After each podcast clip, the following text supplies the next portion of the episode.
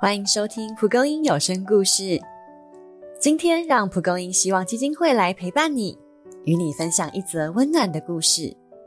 这天，我接到一通电话，来自我任教第一所学校的辅导主任，他邀请我参加一位学生的婚礼。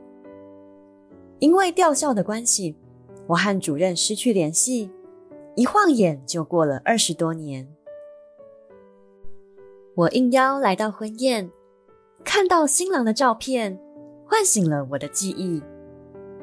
当年带的班级有一位男孩，他在班上总是安静无声，脸上也从未看见笑容，胆怯的犹如惊弓之鸟。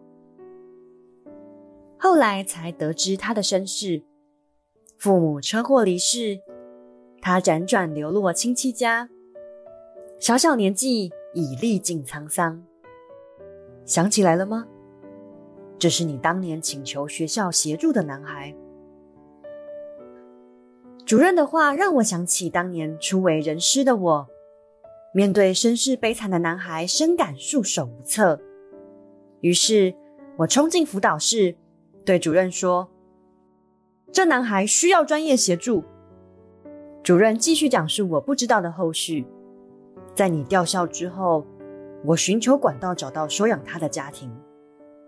今天他结婚，邀请我参加婚礼，并希望我一定要找到你。主任话落，一声“邢老师”响起，眼前翩翩而来的是今天俊俏的新郎。当年怯懦的男孩已不复见，他加快脚步，一把抱住了我说：“谢谢邢老师。”曾经的男孩，如今也成为一名老师。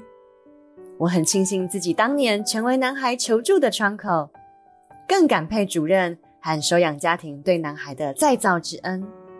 我们可以数出一颗苹果有几颗种子，却估算不出种下一颗种子会结出几颗苹果。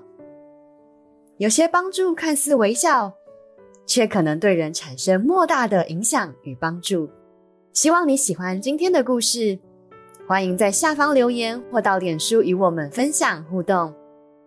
以上节目由蒲公英希望基金会制作，记得追踪关注，才不会错过精彩的蒲公英故事。将故事分享出去，让爱与祝福传递给更多人吧。